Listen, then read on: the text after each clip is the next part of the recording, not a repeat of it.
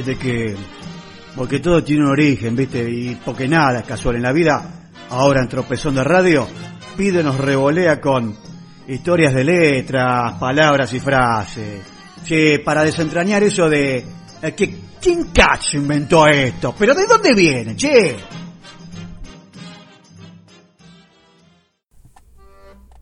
Muy buenas noches para todos y todas. Otra entrega más de historias, de letras, palabras y frases, columna siempre con la debida licencia del autor del libro, el periodista Daniel Balmaceda. Martes por la mañana, en este momento grabando desde los estudios de Pide Inc. Company, con un sol que está entrando por la ventana. Bueno, se supone que hoy, a pesar de ser una mañana muy, muy fresca, quizás tengamos unos rayos despegando durante este momento del día. Y la columna intitulada en el día de hoy es De golpe, porrazo y topetazo. Y cuenta que nuestro vocabulario tiene muchísimas formas de denominar a los golpes, ya que desde la piña hasta la patada, pasando por el sopapo y la paliza, cada término posee un origen específico en el universo de las peleas. Entre los más clásicos comenzamos con la trompada, y es curioso porque en realidad todo comenzó con los instrumentos de viento. Así es. Trompa, trompeta y trombón son palabras relacionadas. Aquí hacemos una breve aclaración porque cuando cantamos la marcha de San Lorenzo decimos el clarín estridente sonó y sin embargo lo que sonó fue un instrumento más rudimentario. Sonó la llamada trompa. Sí, señores, la trompa. De hecho, el trompa, escuchen qué notable esto, era el soldado encargado de dar las órdenes en el campo de batalla. Los instrumentos musicales que mencionamos se emparentan entonces en sus nombres por el sonido que emiten. El siguiente eslabón fueron los elefantes y todos aquellos animales con una prolongación de su nariz, la que sobresale del cuerpo del mismo modo que la trompa del soldado. Por eso se llamó trompa a la extensión que los elefantes y varios insectos usan para alimentarse. ¿Nada más que para eso? No. Además, la usan, sí, la trompa la usan para pelearse, ya que los topetazos que se dan con las trompas recibieron el nombre de trompazos, pero esto a partir del siglo XVIII. Aquí viene lo más extraño, así como los animales se daban trompazos, podía ocurrir que dos personas peleando de manera accidental también chocaran, ¿por qué no?, sus narices. Eso también era una trompada y un trompazo. Más adelante entonces se designó trompada al golpe dado en la nariz. Hoy el vocablo es tan amplio que podemos recibir una trompada en la boca del estómago, algo que nuestros lejanos antepasados considerarán totalmente absurdo. Mencionamos al pasar el término topetazo, vocablo que también se inició en una onomatopeya. Porque, por ejemplo, si uno cierra un libro en forma violenta, notará que el choque de las hojas genera un ruido tipo como top. De ahí choque y topetazo, otros dos vocablos, que son sinónimos. Asimismo, toparse con algo o con alguien es encontrarlo como, de manera sorpresiva, pero los primeros en toparse fueron aquellos que se chocaron sin querer por haberse encontrado, y sí, la frase de golpe y porrazo, o sea, de manera súbita. Pero, ¿qué es el porrazo? Es un golpe dado con una porra, que sería un pariente de la cachiporra, es decir, una vara que tiene la forma de una rama de puerro. Sí, estamos hablando de la planta del vegetal, y el porrazo y el mamporro se convirtieron en golpes que uno recibía en la cabeza. La frase porque te quiero, te aporreo, obviamente hace clara referencia a la porra. Pasemos entonces a las navajas. Sí, cada uno de los dos lados del mango de este instrumento cortante se denomina cacha. A partir de allí surge la palabra o el vocablo cachete para designar a ambos lados de la cara, del rostro. También se llamó cachete al golpe dado con el puño cerrado en la mejilla. En la década de 1920 se sumó el vocablo cachetada, el mismo golpe que es, pero con la mano abierta. Por otra parte, vocablos como cachar o chachear es revisar una persona, principalmente en busca de armas. El cacheo se hace con las palmas de las manos que van moviéndose en forma paralela a ambos lados del cuerpo. El famoso cacheo policial cuando entras a la cancha y demás. Ahora, atención. El sopapo vendría a ser una cachetada pero más abajo, porque el prefijo so significa debajo y papo es lo relacionado con la papada, pa. Por lo tanto, estamos hablando de un golpe que se recibe en el mentón o en la parte frontal superior del cuello.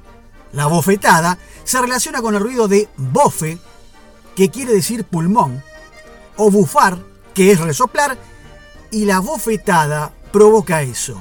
Pensemos, es un resoplido del aire acumulado en la boca. Tantos golpes que hemos mencionado todos juntos harían una paliza. Hoy paliza es un sinónimo de golpiza, aunque a comienzos del siglo XVII fue la violencia ejercida con un palo.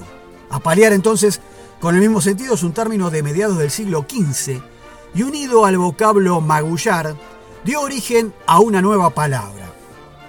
Antes detengámonos en la palabra magullar que podría definirse como con mácula, es decir, con mancha. Por ejemplo, un durazno magullado es aquel que tiene manchas moradas cuando se nota que está medio podrido o echándose a perder. Por lo tanto, la palabra magullado también se relaciona con aquella persona que fue muy golpeada y que tiene moretones y otra vez el concepto de zonas moradas en la cara y en muchas partes del cuerpo. La unión entonces de los vocablos apalear y magullar originó el vocablo apagullar, luego derivado del apabullar, que significa entonces dar una paliza, pero de manera figurada o de forma claramente verbal. Ahora, por otra parte, el fruto del pino es la piña. Por su forma similar en varios países llaman piña a la naná. Por ejemplo, acá al lado en Brasil. Y hablando de formas, el puño cerrado también se le parece y nos da la acepción usada de la palabra puñetazo. En cuanto a la patada, siempre siguiendo toda esta historia de martes, de piñas y golpes, la patada la lanzan los animales que tienen patas. La zamarra, con Z, la zamarra, es el vellón del cordero, que también se hace abrigo, por ejemplo un sacón, la piel del bicho, que se hacía justamente eh, esa prenda de vestir. Cuando un perro cazador capturaba un cordero y lo sacudía con sus dientes de un lado al otro. Decimos que esta estaba la palabra zamarreándolo, que viene de zamarra, como dijimos antes. Esta expresión trascendió a la presa, ya que cualquier animal agitado por los colmillos del perro o del captor era entonces el vocablo zamarreado. Asimismo se aplicó el verbo para una acción similar entre hombres. Entonces se zamarreaba de otra persona cuando se la tomaba de la solapa, de lo que sería la zamarra, o sea, el abrigo de la persona, como la piel, aquella del cordero, que capturaba el perro, y sacudiéndolo de lado a lado, zarandeándola también, acá hay otra palabra derivada, lo que nos lleva a explicar que la zaranda con Z era ese instrumento que depuraba, que separaba los granos, efecto que se lograba al mover la zaranda de un lado al otro. Ayer y hoy, la faja la prenda esa que usan a veces las mujeres para disimular un poco la pancita, la buzarda, es la venda que se coloca alrededor del abdomen para ceñirlo. En los últimos años del siglo XV comenzó a utilizarse el vocablo fajar como sinónimo de azotar. Esto es por la figura de que el látigo envuelve al cuerpo como si fuera una faja. Quedó entonces como sinónimo de castigo, una palabra que también vamos ahora a comentar ya que el término castigo derivó de castidad o de pureza, y castigar es en realidad, o, tal, conducir o dirigir hacia lo casto, hacia lo puro. Vean ustedes, hoy, espero no haber sido demasiado rápido, pero hay que seguir todo este hilo de familias, derivados, ¿eh? de palabras. Y para analizar vamos a hablar de un asunto muy relacionado con todos estos dichos de hoy, que es el Día de la Escarapela. Pero ¿qué, tiene que ver con todo esto? ¿De dónde proviene la palabra que identifica el distintivo? Viene del verbo escarapelar, que significa reñir. Sí, especialmente entre mujeres, pelea. Porque, por empezar, escarapelar es luchar con arañazos, como la acción de escarbar la tierra, y tiradas de las mechas, de los pelos, como en el acto de pelear. En el año 1611 el literato y capellán español Sebastián de Covarrubias escribió que escarapela era la riña entre mujeres que se van a las manos y que se arañan las caras y se arrancan las crines.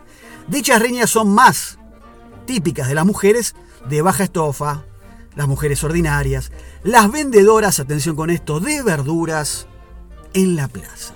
Así también los tajos y las marcas de los arañosos en estas riñas entre mujeres en las mismas caras, luego de reñir, se denominaron entonces escarapelas. Mirá vos qué notable. En tiempos en que alguna especie de cosméticos eran un lujo para pocos, estamos hablando de tratar de curar esas heridas, la escarapela eran las marcas en la cara después de una pelea que era difícil de esconder. Más bien todo lo contrario, era muy llamativa, por eso la próxima acepción que tuvo esta palabra fue, ahora sí, la que nosotros conocemos hoy día, la del distintivo de las tropas. Los soldados del 1800 usaban cintas de colores colocadas en forma circular en los sombreros, y esto les permitía reconocer amigos y enemigos en el campo de batalla. Aquellas insignias eran bastante grandes, por lo tanto la escarapela dejó de ser una rencilla entre mujeres, una pelea entre féminas, para convertirse entonces en un distintivo militar. En la Argentina se celebra el Día de la Escarapela el 18 de mayo, en clara relación con el comienzo de la Semana de Mayo que originó el primer gobierno patrio.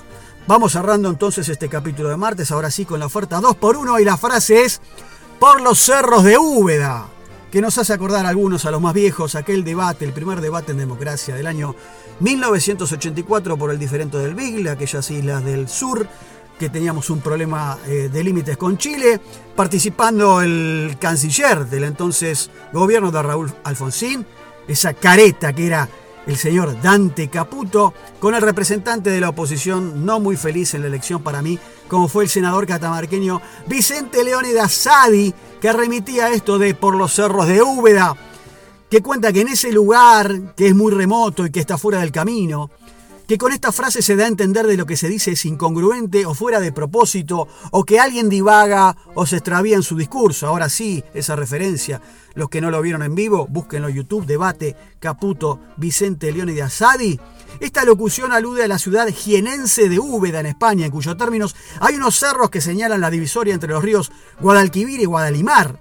Y para algunos hace referencia a un antiguo alcalde de esa localidad que tenía un amante que vivía en la zona de los cerros a la que acudía a visitar con frecuencia y en cierta ocasión, durante una sesión municipal, un concejal le señaló, cuando divagaba del asunto que se trataba a otro, le dijo con sorna que no se fuera por los cerros de Úbeda. En aquel entonces, volviendo al debate del año 84, el Vicente Leónidas Sadi, catamarqueño, citaba Canciller, no se vaya por las nubes de Úbeda, por favor, porque daba a entender que el canciller estaba distrayendo con, su dialéctica, con su discurso. Por las nubes de Úbeda es el original, como citamos hoy, como dijo aquel senador.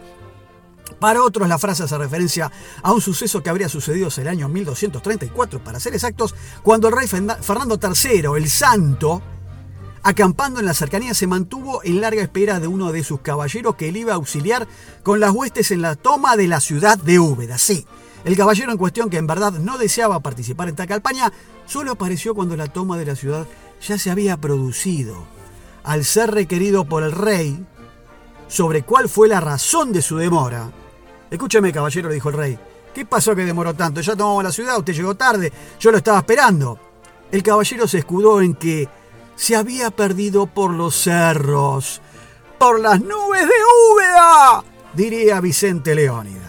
Y vamos entonces a la última del día de hoy. La frase es quedarse con la parte del león. Sí, frase que denota el abuso de la fuerza y la falta de equidad en el reparto de algo cuando uno se asocia con otro más poderoso y a la hora de recoger los frutos de la tarea conjunta, el poderoso se te queda con la mejor parte.